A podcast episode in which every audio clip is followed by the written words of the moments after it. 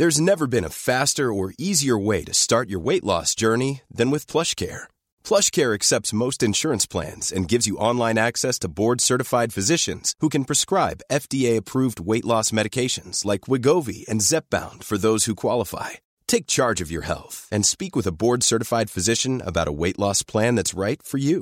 Get started today at plushcare.com slash weight loss. That's plushcare.com slash weight loss. plushcare.com slash weight loss. Heraldo Radio, la H se lee, se comparte, se ve y ahora también se escucha.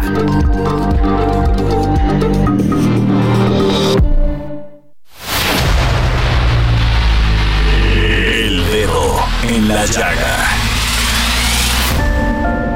Había una vez un país de historias inexplicables. Una nación con personajes asombrosos. Santo Tomás tenía razón. Hay que ver para creer.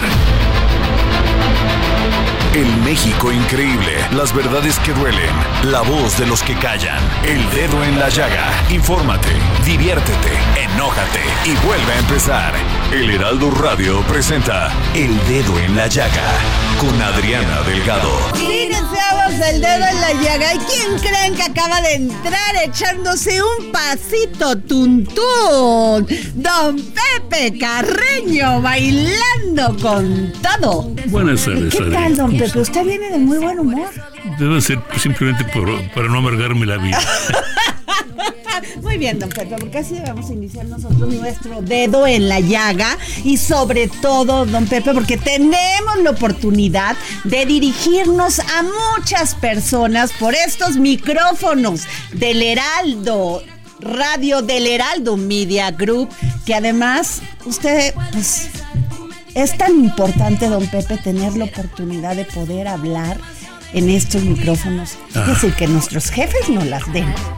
La verdad, ¿eh? Muchísimas gracias. Pues vámonos a nuestro primer resumen informativo del dedo en la llaga en la voz del gran Héctor Vieira.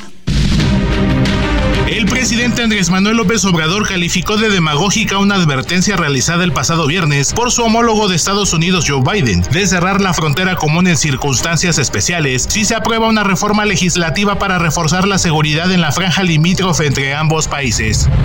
El mandatario aseguró que la filtración de datos personales de los periodistas que cubren la mañanera se debió a un hackeo, por lo que realizarán una investigación para esclarecer lo ocurrido y actuarán contra quien resulte responsable.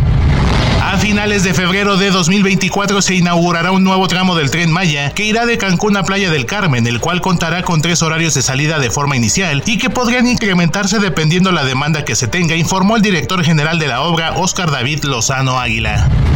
Tal como sucedió con la reforma electoral en mayo de 2023, cuando la Suprema Corte de Justicia de la Nación invalidó las normas aprobadas por el Congreso, la mayoría de los ministros no tienen disposición para analizar la legalidad de las normas aprobadas en abril del año pasado, de acuerdo con fuentes del Poder Judicial. Cuatro de los once ministros han elaborado proyectos que proponen invalidar, entre otras leyes, las que otorgan a la Secretaría de la Defensa Nacional el control del tren Maya, las que limitan la producción de fentanilo y también lo relativo a beneficios financieros para poseedores de créditos de El crimen organizado tiene incidencia importante en las elecciones y se presentará en la contienda actual, advirtió Felipe de la Mata, magistrado de la Sala Superior del Tribunal Electoral del Poder Judicial de la Federación. Reconoció que el Instituto Nacional Electoral ha tomado acciones que ahora resultan insuficientes, como la firma de convenios de coordinación con las autoridades de seguridad y crear mapas de riesgo, por lo que se tiene que tomar cartas en el asunto. En Oaxaca, nueve habitantes del municipio Santa María Mixtequilla fueron detenidos la madrugada de ayer por oponerse a la instalación de un polo de desarrollo que forma parte del corredor interoceánico del Istmo de Tehuantepec. El operativo lo encabezó la Fiscalía General del Estado con apoyo de la Policía Estatal, la Guardia Nacional y el Ejército Mexicano. Productores apícolas de las comunidades mayas de San Francisco Suctuc y de Crucero Oxa en los municipios de Jolpechén y Campeche, respectivamente, denunciaron la muerte masiva de abejas en por lo menos 800 colmenas a consecuencia de la intoxicación provocada por el uso de agroquímicos en los campos de cultivo de las poblaciones menonitas. La Secretaría de la Defensa Nacional reforzó la vigilancia en los municipios de León, Irapuato y Celaya en el estado de Guanajuato para revertir los índices delictivos así como preservar y garantizar la libertad, el orden y la paz pública. La agresión al convoy del fiscal de justicia del Estado de México, José Luis Cervantes Martínez, la tarde del jueves, cuando circulaba en la autopista Toluca, México, no se trató de un ataque directo, sino que ocurrió cuando una camioneta Grand Cherokee se acercó a los vehículos oficiales de forma agresiva y comenzó a seguir al grupo hasta el túnel que se encuentra un kilómetro antes de la caseta de la venta, informó en un comunicado la Fiscalía General de Justicia mexiquense.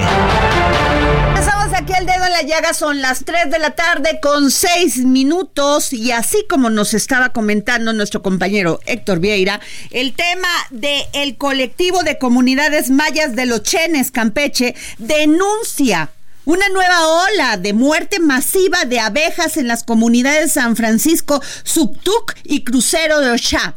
aproximadamente el 30% de las colmenas han sido afectadas, lo que representa una situación desesperante, especialmente considerando que en menos de un año sufrieron, fíjese, ya había yo denunciado aquí en los micrófonos del dedo en la llaga, don Pepe Carreño, esta muerte masiva de abejas y habíamos hecho un llamado a la gobernadora de Campeche, Laida Sansores, y no hubo mención alguna. Luego la Secretaría de Agricultura dijo que ya estaba viendo este asunto, pues no, ahí viene otra ola de muerte a las abejas en Campeche. Y tengo en la línea a don Benjamín Ye Acosta, integrante del Comité de Apicultores del colectivo San Francisco Subtuc Campeche. Don Benjamín, muy buenas tardes. Buenas tardes. Se repite la historia, don Benjamín, esta terrible historia de la muerte de las abejas. El año pasado fueron más de 4.500, este año, ¿qué nos dice usted?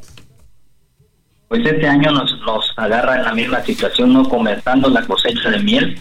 Este pasa este asunto que se mueren las colmenas y personal del SDA de Campeche nos acusa a nosotros de malas prácticas, de mal manejo de los apiarios y eso no tenía nada que ver con la muerte masiva de abejas.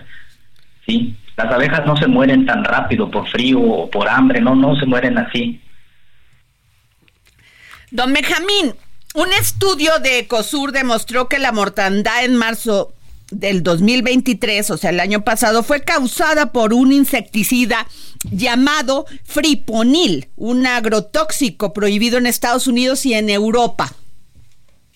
Así es, la sustancia que mató a las abejas se llama fipronil. Es un plaguicida altamente tóxico para las colmenas. Y entonces, eh, nosotros somos responsables del uso de esos productos, no no hay un no hay un comité, no hay un, no hay una vigilancia, no hay un control del uso de esos productos, ni siquiera se respeta un horario, no hay no hay nada por parte de las autoridades que los detenga. Ahora, yo le quiero preguntar de esto, porque eh, el año pasado, precisamente con ustedes, comentaba el tema de una empresa canadiense eh, que se dedica a la producción de, de, este, algunos este, verduras, frutas. ¿Es así? Así es. ¿Nos, puede, ¿nos puede dar más detalles, don Benjamín, por favor? Sí, es un plantío de pepinos que ellos pues traen ese, ese producto que es la basura en otro país y nos la traen a nosotros y aquí el gobierno mexicano lo aplaude y eso nos está dañando. Ahorita no hay un conteo así exacto, pero ¿quién se da cuenta de los insectos benéficos que también mueren? ¿sí? Es un daño grave al ecosistema que nosotros recibimos. ¿sí? Nosotros recibimos un gran daño, ¿por qué? Porque nos altera nuestro círculo de vida. Don Pepe Carrello. Don Francisco, vamos a ver esta, digamos, ¿quién autorizó que esta empresa canadiense utiliza, utilizara ese producto, ese, eh, ese, ese, químico. ¿Quién, cómo, por qué, cuándo? Don Benjamín, creo que lo te, es que si nos escucha, nos puede contestar, por favor. Sí, no, no sabemos este quién autoriza los permisos. Nosotros hemos tenido reuniones con, con Cofepris, que es la que autoriza los permisos, y supuestamente están prohibidos, pero se siguen utilizando el día a día, ¿no? No hay un control, no hay una regulación ni horarios a la hora que sea se aplican sin protección, sin nada. Entonces eso nos está dañando bastante a nosotros. Ahora, eh, ustedes presentaron un este escrito donde hacen este nos informan sobre una reunión que se presentó en la localidad del crucero de Oshá y se presentaron los funcionarios de Senacica, COFE, PECAM, Semavice y varios técnicos apícolas de la Secretaría de Agricultura con la finalidad de tomar muestras de abejas muertas en el contexto de la muerte masiva de abejas por intoxicación que están, se está sufriendo en estos días. Iban acompañados del director de apicultura, Juan Martínez, y ustedes dicen que este funcionario mostró una actitud poco amable. Así es, o sea, este, ingeniero ha, estado como queriendo echar la culpa a nosotros los apicultores de malos manejos, de las causas de cambio climático y otras cosas que no tendrían nada que ver con que las abuelas, con que las abejas se mueran de la noche a la mañana. Ahora, ¿cuáles son los malos manejos de los que los acusan a ustedes? Pues no se le dejan reservas de miel a las colmenas, o sea, cosas que no, no tendrían caso. las enfermedades ahorita no hay en las abejas, las abejas ahorita están fuertes, tienen suficiente población. Eso podría pasar si estamos en una temporada crítica, que es en febrero, o sea, no en febrero, en, en, septiembre, que es cuando está la crisis de las abejas, pero ahorita no, estamos, hay suficiente flujo de néctar en el campo como para que nos suceda una mortandad así. ¿Qué les ha dicho la gobernadora del estado? Laida Sansores. Hasta el momento no nos ha dicho nada, no hay una respuesta, no se ha concluido ni siquiera lo del año pasado que nos ofrecieron un apoyo, hasta ahorita no hemos concluido con eso. Híjole, don Pepe. Es que, eh, es que parecería increíble, ¿no? Es decir, eh, la, la gobernadora ha hecho gala por años de su conexión con el pueblo, de su intención de beneficiar al pueblo, de sus discursos de, populares, pero por lo que veo es ah, más discurso que otra cosa. Así es, es solamente un programa de ella, no no no movemos aquí los resultados ni los apoyos al sector apícola. ¿Por qué? Porque nosotros ahorita estamos sufriendo esta mortandad de abejas y eso nos daña a nosotros, las familias, ¿de qué van a sobrevivir si veníamos reponiéndonos de lo que nos pasó el año pasado y ahorita estamos en una situación peor porque si teníamos deudas el año pasado, ahorita tenemos el doble porque no hemos podido pagar. Terrible lo que está pasando. una, una, pregunta, perdón. Eh, el, uh, y, no han, eh, si, si, si, lo que usted plantea es correcto, ustedes muy bien pueden ir no solo ante la ante el gobierno de Campeche, sino literalmente ante el gobierno mexicano y ante, el gobierno de Canadá. Organismos internacionales. Y, más organismos internacionales. Esto es, por ejemplo, le han informado a la embajada canadiense que sus empresas, que una empresa de Canadá está violando no solo las leyes mexicanas, está violando los reglamentos del Tratado de Libre Comercio y, si, me apura, hasta utilizando eh, tóxicos, eh, elementos tóxicos para cultivar pepino que luego probablemente exportan a Canadá. Pues sí, hay que hacer un llamado a la embajada canadiense para que escuche lo que nos está diciendo don, don Benjamín Ye Acosta, porque la importancia de la polinización que hacen las abejas es la transferencia del polen de las partes masculinas a las partes femeninas de una planta, don Pepe. Es vital para la reproducción de las plantas y el 90% de las plantas con flor reciben ayuda de algún tipo de especie de animal polinizadora. Don Benjamín. Y... Sí, es por eso la importancia ¿no? de la conservación de nuestro ecosistema. Nosotros estamos muy enfocados en ese asunto. Nosotros no cortamos árboles, estamos tratando de, de apoyar esta causa, ¿no? Y, y, luego que nos suceden estas cosas, es increíble que las autoridades no hagan caso omiso de esto y no pongan realmente atención en lo que está sucediendo. ¿Y, no han probado en ir por, en, hablar, en comunicarse con la embajada de, Canadá en México, por ejemplo? No, hasta el momento no, no hemos Deberían de pedir una cita, don Benjamín, con el embajador de Canadá en México. Sí, estamos haciendo ahorita eso, estamos eh, planteándole aquí a la fiscalía a ver de qué manera vamos a solucionar este asunto porque no puede estar pasando a cada rato terrible lo que pasa en esta en esta zona de los de los chenes en Campeche. terrible. el planteo de pepinos este al que usted se refiere es para exportación, me imagino. Así es, así es. ¿Cómo se llama este? ¿Cómo es? Si están usando uh, químicos prohibidos, ¿cómo es que no los han detectado los, los, los canadienses que son los... Uh, responsables de recibirlos, hay siempre corrupción, don Pepe. siempre lo usan aquí, pero el producto se degrada en unos días, ese es el problema. Ya. Bueno, pues muchas gracias, don Benjamín Ye Acosta. Vamos a muy estar muy pendientes de este tema. Integrante del Comité de Apicultores del colectivo San Francisco Suctuc en Campeche. Gracias por tomarnos la llamada. Bueno, gracias a ustedes. Y este, y don Pepe, déjeme decirle rápidamente que el, este, me comentan en WhatsApp eh, vecinos de la comunidad de escolásticas en, en Pedro de Quevedo, en Querétaro en Querétaro es una zona donde pues este hay cantera y ahí hacen unas obras de arte, de eso vive la gente de escolásticas. Y pues tenían un manantial, don Pepe, que se llama Los Sabinos, Los Sabinos de, de escolásticas, que si bien pertenecían a una hacienda, pues este, una hacienda muy grande, y que los propietarios pues son de ahí de Querétaro, eh, de Querétaro, eh, personas eh, con posibilidades económicas, el pueblo siempre había pues disfrutado de estos de estos manantiales que inclusive dicen que ahí se bañó Maximiliano de Habsburgo y Carlota en estos manantiales que son una cosa impresionante y este ellos acusan, acusan al gobierno municipal, a los dueños de esta hacienda, al gobierno de Querétaro que no les permiten entrar a los al balneario de los Sabinos cuando era propiedad de la población y que se las vendieron esas tierras, se supuestamente las vendieron a un precio elegido de 120 mil pesos y están las escrituras en Querétaro. ¿Cómo la ve? A ver, eso suena tramposo. Suena muy tramposo y con agua no se quiere ser responsable y, las, y la, la población de escolásticas dice, pero ¿cómo es posible que nos hayan cerrado el único lugar donde íbamos con nuestra familia los fines de semana? Que esos son los manantiales, los sabinos de escolásticas. Ahora, vamos a ver. Es una trampa, está muy raro.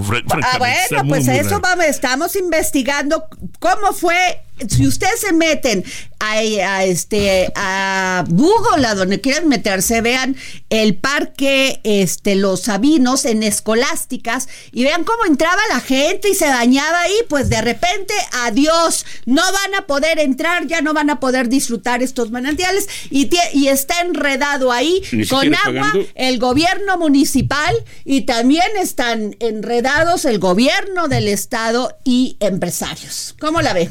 Mire, estoy tratando de entrar, pero la verdad es que es, suena, absurdo. Por un lado, eh, no hay tantos, eh, hay una crisis mundial de agua.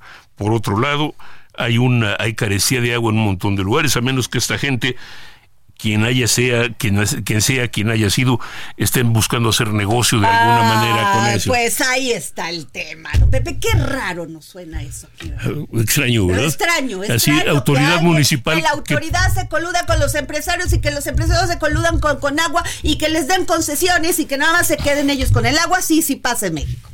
Ah, y pasa en escolásticas, ¿eh? Y bueno. Meros tecnicismos, Pero bueno, fíjese que hay un tema verdaderamente importante porque rechazan en Estados Unidos dar continuidad a la alianza de Aeroméxico y Delta Delta, este, Delta Air. Y tengo en la línea a mi querido Carlos Torres, especialista en materia de aviación. Mi querido Carlos. Igualmente, querida Adri, ¿cómo estás? ¿Tú conoces Escolásticas? ¿Tú conoces ese, ese, ese balneario de, los Sabinos en Escolásticas? No, no lo conozco. Terrible, pues se lo cerraron a la gente del pueblo de Escolásticas. Pero ya, ese es, eso será otro tema. Oye, ¿cómo está que no quisieron seguir con la alianza con Aeroméxico? No, tú recordarás, mi querida Adriana, que esto pues es un tema que se negoció desde el 2015 a 2016 y para que el auditorio nos entienda, así como hay tratados, digamos, de, de comercio también hay tratados de libertad en materia de transporte aéreo y México en aquella época decidió por una política, digamos, una política pública, abrir los cielos entre México y Estados Unidos, porque un dato que creo que aquí hemos comentado en tu espacio es que el 70% de los pasajeros internacionales que hay en nuestro país, pues tienen que, eh, pues tienen vuelos y conexiones hacia los Estados Unidos. Es el mercado más importante eh, de México, por supuesto, y uno de los tres más importantes a nivel internacional. Y hasta antes de esta modificación de ese acuerdo bilateral existían ciertas restricciones para el número de aerolíneas, tanto mexicanas como estadounidenses, que pudieran volar entre ambos países para no hacerte el cuento muy largo, lo que hizo este acuerdo fue justamente liberalizar el número de frecuencias y el número de aerolíneas. ¿Esto qué significa finalmente para el usuario? La posibilidad de tener muchas mayor alternativas, muchas mayor alternativas para volar entre México y los Estados Unidos y en medio de ese marco, digamos, legal en materia de transporte aéreo, se permitían hacer alianzas entre aerolíneas estadounidenses y aerolíneas mexicanas. En ese momento quienes levantaron la mano fueron Delta por el lado de Estados Unidos y por el lado de México Aeroméxico. Ah, y entraron a este asunto de, em, de un acuerdo comercial que se le conoce como un acuerdo comercial que va más allá de un código compartido. Y déjame tratarte de explicar de la manera más fácil. Es como si tú y yo tuviéramos dos empresas distintas y las unidades antimonopolio, las autoridades de cada uno de los países, nos permiten operar como si fuéramos una sola compañía. ¿Eso que permite? Pues eh, eh, permite disminuir los precios, ampliar la oferta de servicios, el número de frecuencias y cada cierto tiempo las autoridades norteamericanas como también las mexicanas tendrían que revisar si se están cumpliendo los condiciones de ese acuerdo bilateral y específicamente del acuerdo entre estas dos compañías, en este caso una norteamericana y una mexicana. Eso fue justamente lo que el viernes pasado dijeron en Estados Unidos que puede ponerse en pausa debido a las decisiones que unilateralmente ha adoptado el gobierno de México en este acuerdo bilateral. Don Pepe Carrillo. Eh, pero por lo que estoy viendo aquí, eh, el tema no es estricta, un, estricta o, únicamente un tema de las dos líneas, ¿no? sino que, ah, por lo que entiendo, tiene mucho que ver las decisiones del gobierno mexicano, en específico el, el, tema del nuevo aeropuerto, la, la, reducción de vuelos en el aeropuerto internacional Benito Juárez el, y, la, y, y, de alguna manera el, el la prohibición a, los, a, que los vuelos de carga lleguen al Benito Juárez. ¿En qué medida es eso ah. correcto? Pues creo que creo que es el punto más relevante. El acuerdo bilateral lo que debe garantizar es que haya un trato equitativo tanto de las empresas norteamericanas en México como en su caso las mexicanas en los Estados Unidos. Y estas condiciones de competencia a eh, digamos, a juicio de, los Estados Unidos después de todas estas medidas que hemos visto de la pérdida de categoría 1 en México, las modificaciones que se han hecho en el número de horarios en el Aeropuerto Internacional de la Ciudad de México, como ya lo mencionabas también ahora, la salida forzosa y no voluntaria de, los de las aerolíneas de carga, la suma de todos estos elementos hace que a juicio de la autoridad norteamericana eh, no se estén dando estas condiciones de competencia y a ello déjame agregarle un punto adicional, el tratamiento en este caso preferencial que se tiene sobre una aerolínea que en este caso ahora va a ser mexicana de aviación. Pues muchas, oye, Carlos querido, rápidamente, este, ¿qué piensas del único pasajero en Mexicana? Pues me parece que es volando eh, a no sé dónde, pero era el único pasajero.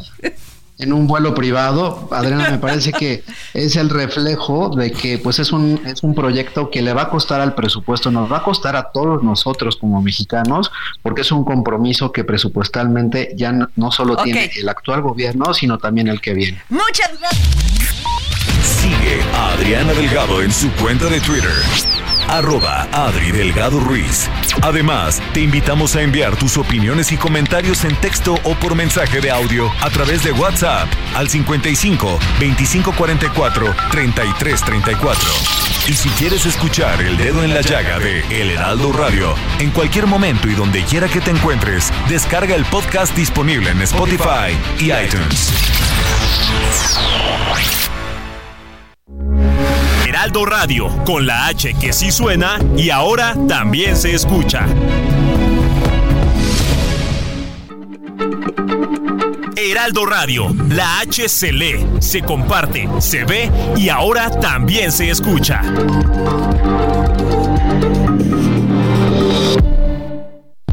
Sigue a Adriana Delgado en su cuenta de Twitter en arroba Adri Delgado Ruiz. Y envíanos tus comentarios vía WhatsApp al 55 25 44 33 34 o 55 25 02 21 04. There's never been a faster or easier way to start your weight loss journey than with PlushCare. PlushCare accepts most insurance plans and gives you online access to board-certified physicians who can prescribe FDA-approved weight loss medications like Wigovi and Zepbound for those who qualify. Take charge of your health and speak with a board-certified physician about a weight loss plan that's right for you. Get started today at plushcare.com slash weight loss. That's plushcare.com slash weight loss. plushcare.com slash weight loss. 4.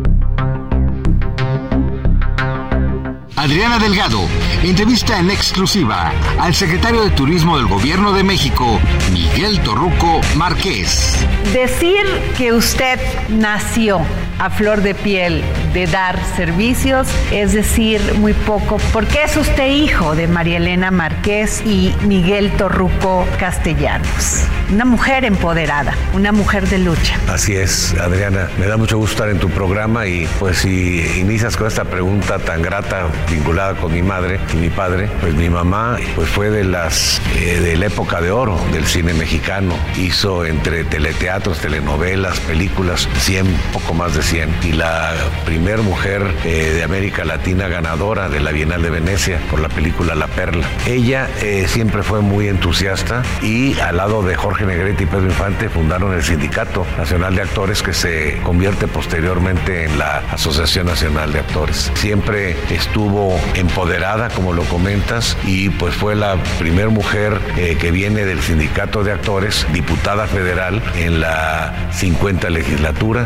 y pues también eh, fundadora al lado de Dolores del Río, su madrina querida del Rosa Mexicano, y siempre fue muy combativa para defender eh, los intereses del gremio artístico. Y mi padre, por otra parte, pues venía de Chiapas, de rancho, eh, le fascinó la aviación, fue alumno de Francisco Sarabia, eh, posteriormente llegó a ser primer comandante de la Compañía Mexicana de Aviación, por eso le tengo un gran cariño y si alguien está feliz de que vuelva a surcar los cielos, pues es la segunda aerolínea más antigua del continente y la tercera a nivel mundial.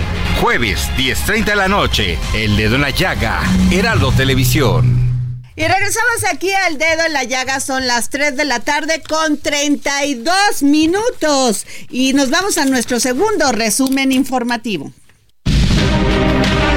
Al menos 31.710 niñas, niños y adolescentes menores de 17 años de municipios de Chiapas han resultado perjudicados durante 2023 y en lo que va de 2024 por la violencia criminal, afirmó la Red por los Derechos de la Infancia en México, así como la Red por los Derechos de las Infancias y Adolescentes en Chiapas. Un decreto federal que entró en vigor la semana pasada obliga a empleadores a otorgar seguridad social a trabajadores del campo y llevar un registro de su tiempo laborado para que generen antigüedad. Se trate de contratos permanentes o eventuales. Lo anterior beneficia a los jornaleros de Baja California, la mayoría de los cuales se ha desempeñado por años bajo el esquema saliendo y pagando, que significa recibir remuneración por horas trabajadas sin que haya ningún convenio, porque quienes los contrataban evitaban que obtuvieran derechos. La nueva caravana de migrantes que partió de Tapachuela, Chiapas, recorrió este viernes cerca de 18 kilómetros para llegar al municipio de Huixtla. El contingente de unos 1.500 extranjeros de países de Centro y Sudamérica principalmente caminó alrededor de 6 horas durante su segundo día de travesía por el sur del país. Policías estatales y agentes de la Guardia Nacional acompañan el éxodo para agilizar el tráfico de la carretera internacional que comunica a México con Guatemala. 15 hombres y 6 mujeres originarios de Vietnam fueron detectados y entregados al Instituto Nacional de Migración por agentes de la Policía Municipal de Tijuana, cuando abordaban tres autos de la plataforma Uber y dos taxis. Los uniformados detuvieron a cinco personas por presunto tráfico de personas. Autoridades indicaron que los extranjeros señalaron que serían trasladados a la frontera para cruzar hacia Estados Unidos. El expresidente de Estados Unidos Donald Trump fue condenado a pagar 83.3 millones de dólares por difamación a la escritora Jean Carroll, quien en 2019 lo acusó de haberla violado en los años 90. Así lo anunció el juez al término de las deliberaciones del jurado. El actual presidente de Estados Unidos, Joe Biden, pidió este fin de semana a los republicanos del Congreso que aprueben un proyecto de ley bipartidista para controlar la migración, lo cual permitiría cerrar la frontera con México cuando se encuentre colapsada. El Departamento de Transporte de Estados Unidos rechazó la continuidad de la alianza entre Aeroméxico y Delta Airlines debido en parte a la reducción de vuelos en el Aeropuerto Internacional de la Ciudad de México. La decisión de las autoridades estadounidenses será analizada, informó la aerolínea mexicana. La policía cibernética identificó grupos y perfiles en redes sociales que ofrecen tarjetas de crédito conocidas como tarjetas blancas, las cuales posiblemente sean robadas, ya que simulan ser plásticos similares a los emitidos por los bancos, pero en realidad son clonados, sin rótulos, con un chip integrado y marcadas con un número de identificación personal o códigos de acceso. El peso inició la primera sesión de la semana con pocos cambios, mostrando una depreciación de 0.03%, cotizándose alrededor de 17 pesos con 17 centavos por dólar, con el tipo de cambio tocando un máximo de 17 pesos con 19 centavos y un mínimo de 17 pesos con 14 centavos por unidad. Aquí al dedo en la llaga, don Pepe Carreño. Muy buenas tardes, soy Adriana. Delgado. Y bueno, un tema, don Pepe, del cual usted me está hablando porque le, le pasó. Así O sea, tuvo una experiencia con este, con esta situación, porque se han identificado grupos y perfiles en redes sociales que ofrecen tarjetas de crédito conocidas como tarjetas blancas, las cuales posiblemente son robadas y clonadas, sin rótulos, con un chip integrado y marcada con un número de identificación personal NIP o códigos de acceso. Estas tarjetas son usadas como gancho para cometer fraudes financieros y el 24% de las denuncias recibidas por la corporación están relacionadas con estos delitos. Tengo en la línea al policía segundo, Alejandro Espinosa, de la Policía Cibernética de la Ciudad de México. De México. Eh, de don Alejandro, muy buenas tardes. Gracias por tomarnos la llamada para el dedo en la llaga. Al contrario, muchas gracias a ustedes por invitarme. No, gravísimo porque don Pepe Carreño, que hoy es su día aquí en el dedo en la llaga, eh, me está comentando una experiencia que tuvo don Pepe. Mire, es muy simple. Hay un, eh, un vamos a decir que un- me llamaron o presuntamente de un banco de X, un banco determinado, que no voy a decir, pero se identifica con las siglas BBVA, que, co- que, este, que supuestamente para entregarme la tarjeta en casa, ¿correcto? Eh, llegaron unos minutos después, llegaron las personas con la tarjeta, con la- sobre todo con todo lo necesario para hacer el, cambio de tarjeta. Hicieron el cambio de tarjeta me dieron una tarjeta incluso con las ah, con el logo del, del banco. Y ah, y para cuando me di cuenta esto no solo no funcionaba sino tenía 30 o 40 uh, te- tenía un gasto de 30 mil pesos en la tarjeta sin ah, sin que yo lo hubiera hecho. Fui al banco me presenté, hablé con, la, con una persona del banco, la persona del banco me dijo, no, no, esto no es posible, no hay, de, no hay, no hay, eh, esto no, no es responsabilidad del banco, no lo hicimos nosotros, eh, hay- quédesela como, a- como recuerdo y vamos a cancelar la tarjeta de una Así buena es. vez. Y hasta ahí quedó. Don Alejandro, no solamente este caso de don Pepe Carreño, que nos los cuenta aquí en los micrófonos del dedo la llaga, sino muchos otros y sobre todo a los grupos más vulnerables como los adultos mayores. Exacto, de todo esto que ustedes mencionan y, y refiriendo o haciendo referencia a lo que nos acaba de mencionar el caballero, esto es referente o es conocido como los ataques de ingeniería social. ¿En qué consiste todo esto? Mediante engaños el propio usuario revela su información. ¿Qué fue lo que pasó aquí? Aquí hubo una serie de personas que se hicieron pasar, obviamente por este banco, nos hicieron llegar esta esta tarjeta, pero puede ser por este modo o bien que la encontremos en algunas redes sociales, te digan que te van a vender cierta tarjeta con un número de con un cierto código y vas a obtener ciertas ganancias en la compra de ese de ese plástico. Hay que recordar que todo esto que ustedes lo mencionan es un fraude y también es conocido, también se enlaza con el conocido fraude piramidal. ¿En qué consiste todo esto? Aparentemente para ustedes poder retirar la cantidad que trae esa tarjeta, ustedes tendrían, por así decirlo, que empezar a trabajar para esas personas, es decir, empezar a compartirle a sus contactos ese mismo mensaje, ese mismo contenido, para empezar ustedes a liberar cierta cierta cantidad de dinero. Entonces hay que tener mucho cuidado con todo esto. Esto se da por medio de mensajes de texto, redes sociales, números telefónicos, llamadas o de manera presencial en la que te ofrecen ciertos productos, en este caso serían esas tarjetas blancas, que lo único que hacen es acercarse a la ciudadanía, engañarlos, obtener cierta información, puede ser personal, privada, bancaria, o en este caso alguna cantidad de monetaria, por así decirlo. Pues sí, don Pepe. Entonces, vamos a ver, ¿y las personas afectadas qué garantías tienen, qué posibilidades tienen, qué, posibilidades de alivio puedan tener, qué posibilidades de retribución pudieran tener? aquí usted, lastimosamente, como se lo dijeron, el banco no se va a hacer responsable entre esta transacción.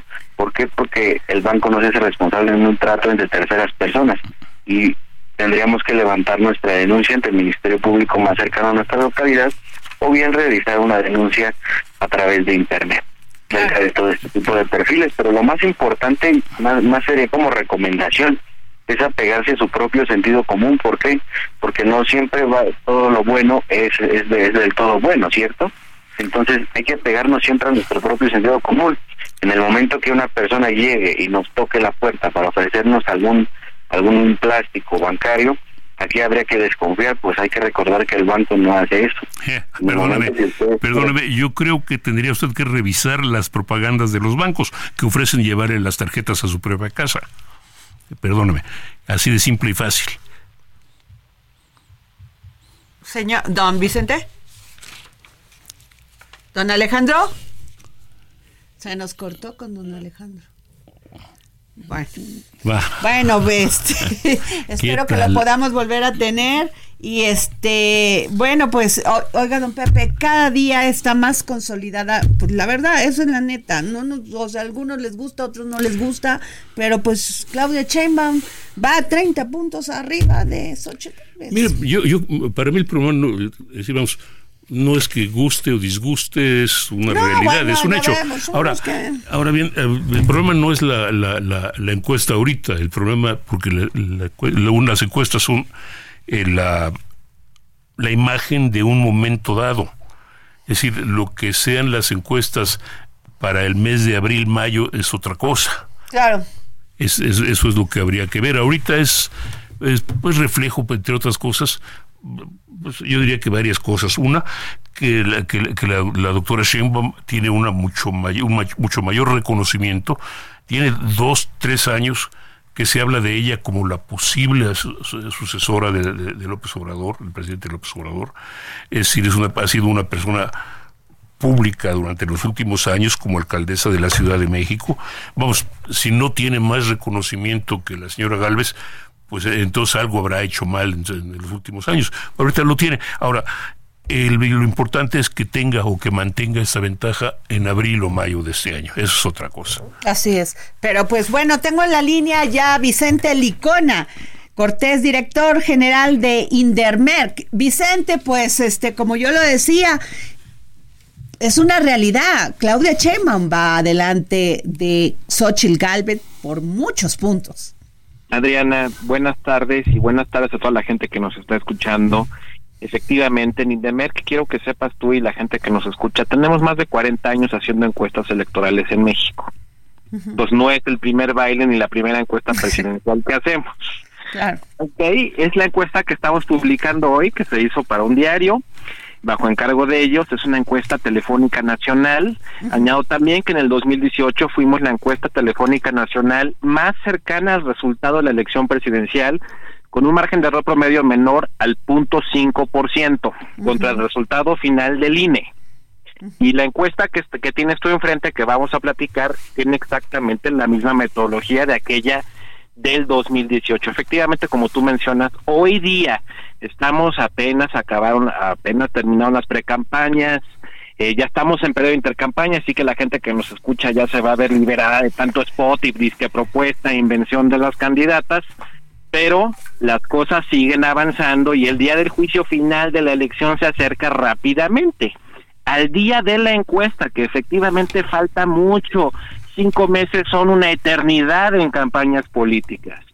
Pero el día de hoy, como tú bien lo estás indicando, para poner el dedo en la llaga, de quien se lo quiera sentir. Claudia Sheinbaum, la doctora Sheinbaum va, a más de 30 puntos de diferencia contra la ingeniera Xochil Galvez. Ahora, Adriana, 30 puntos de diferencia se dice fácil. Es así como, bueno, ¿y qué significa hay 30 puntos de diferencia? ¿Sí? Como si se pudieran revertir fácilmente. Como si, digo, eh, sí ha habido ocasiones en el mundo, en México, que sí se han volteado elecciones así con estas magnitudes, pero, pero a ver, vamos a suponer, para empezar, las encuestas como la que la que estamos difundiendo y todas las que ves de casas serias de muchos años que han tenido aciertos y desaciertos, son representativas, hablan de 100 millones de mexicanos o cerca de 100 millones de mexicanos con credencial de elector. No, los 100 millones no, no van a ir a votar. No vamos a ir a votar todos los mexicanos porque así somos.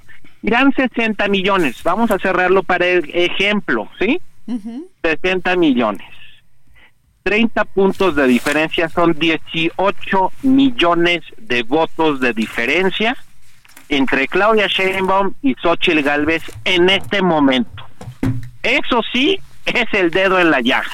Pues sí, o sea, realmente pues, todas las, las encuestas están marcando una diferencia de por lo menos 25 puntos, 20 puntos, don Pepe. Eso es cierto, yo, yo insisto en mi punto que, no es una crítica a la encuesta como a la encuesta de hoy como tal, sino simplemente un señalamiento. Esto me es reflejo de un momento dado X, en, como dijo el propio eh, el señor Licona, es, el día de hoy, en este momento, hoy es esto. si puede cambiar o no, o no vaya a cambiar en los próximos cuatro o cinco meses, eso ya está pues un poco fuera de las... Ah, de, los alcances de esta encuesta. Ah, probablemente es posible que la que la que el día de, que vamos a decir el 30 de mayo las encuestas de, las encuestas muestren exactamente lo mismo o una, una solución diferente, pero para mí esto apenas empieza. Ahora, y, yo sí he visto el cambio, los, los cambios, a mí sí me ha tocado presenciar cambios en las percepciones de, uh, de, presidenciales, en este caso en los Estados Unidos, cuando por ejemplo George H.W. Bush en 1990-91 sale de la Primera Guerra del Golfo con casi 80% de popularidad y acaba por perder las elecciones en, del año 1992. Así que, no me extrañaría, no, no puedo decir que vaya a pasar lo mismo, pero está en lo posible. Bueno, Vicente, pero ¿tú crees que cuando, cuando se tienen 25 puntos de ventaja o 30, se puede remontar tanto?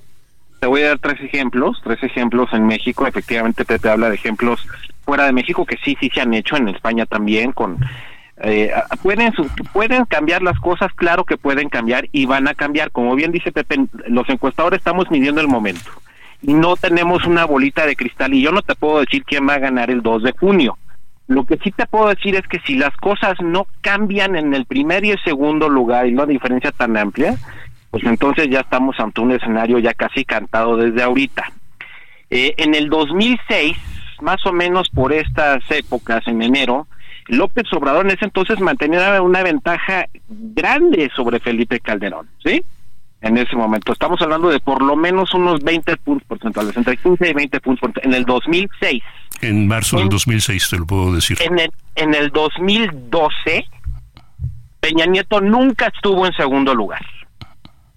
Nunca estuvo en el segundo lugar. Y en el 2018, López Obrador, hoy presidente de la República, tampoco nunca estuvo ni remotamente cercano a Naya y Mil. Entonces, te pongo, y el último ejemplo que vimos, para, para, para, para abonar a la duda, ¿no? Y por el por qué de ser, por qué se realizan encuestas. En el Estado de México el año pasado, que es la elección local más grande del país, más o menos en enero, sí había una diferencia de 25 o 30 puntos. Y cerró el día de la elección a 7. Ganó Delfín, pero se cerró la elección a siete puntos.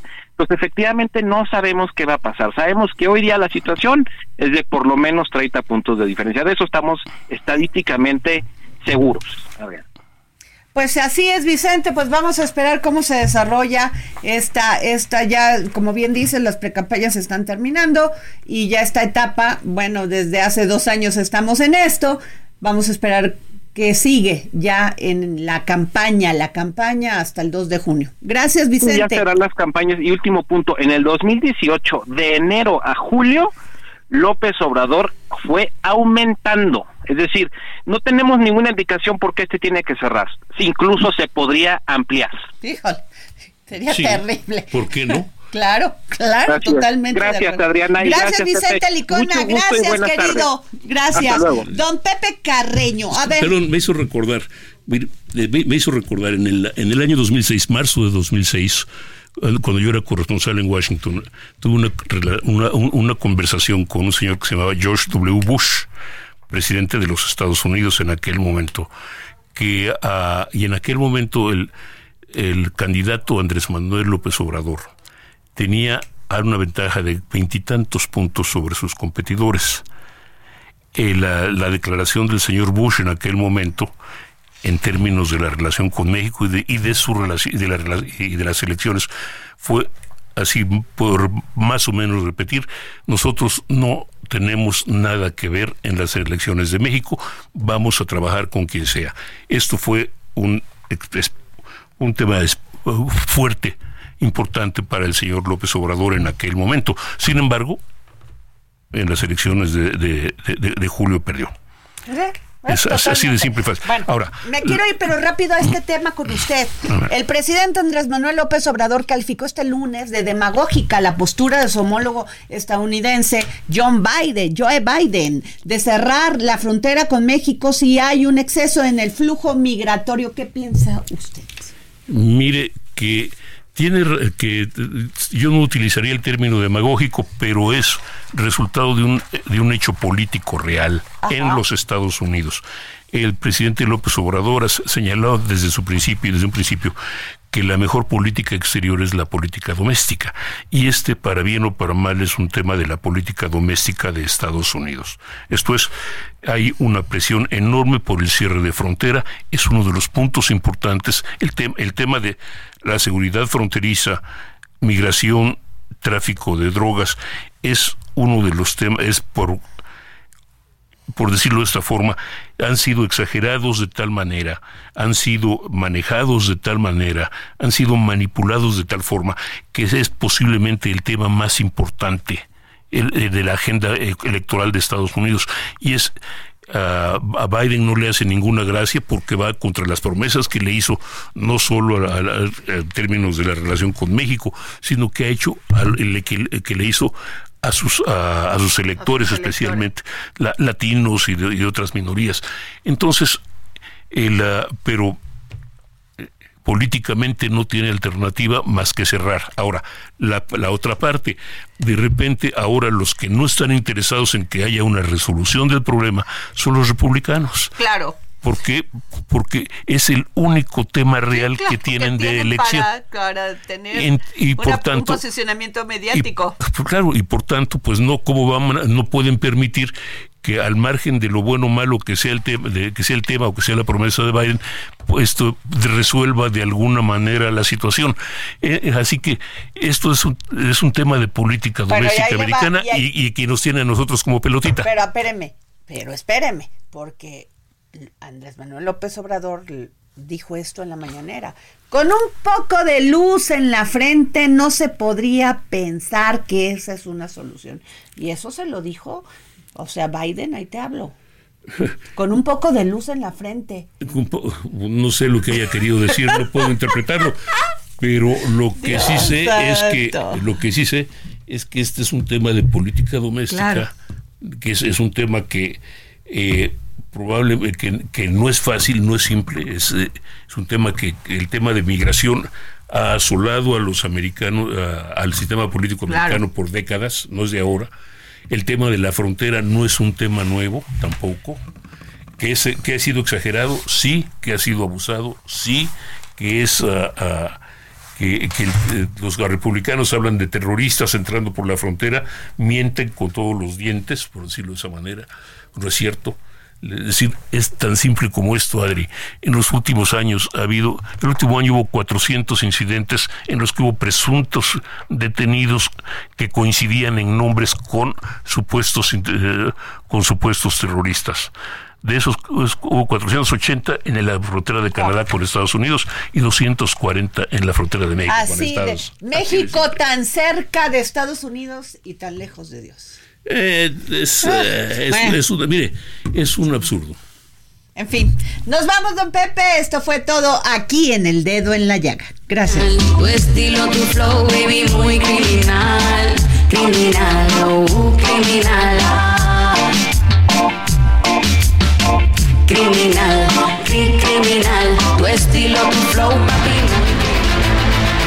El Heraldo Radio presentó El Dedo en la Llaga con Adriana Delgado.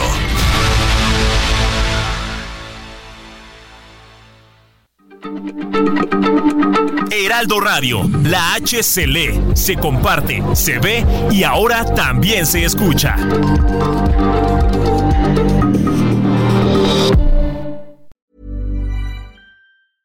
Imagine the softest sheets you've ever felt. Now imagine them getting even softer over time. That's what you'll feel with Bowl and Branch's organic cotton sheets. In a recent customer survey, 96% replied that Bowl and Branch sheets get softer with every wash. Start getting your best night's sleep in these sheets that get softer and softer for years to come. Try their sheets with a 30-night guarantee. Plus, get 15% off your first order at bowlandbranch.com. Code BUTTERY. Exclusions apply. See site for details.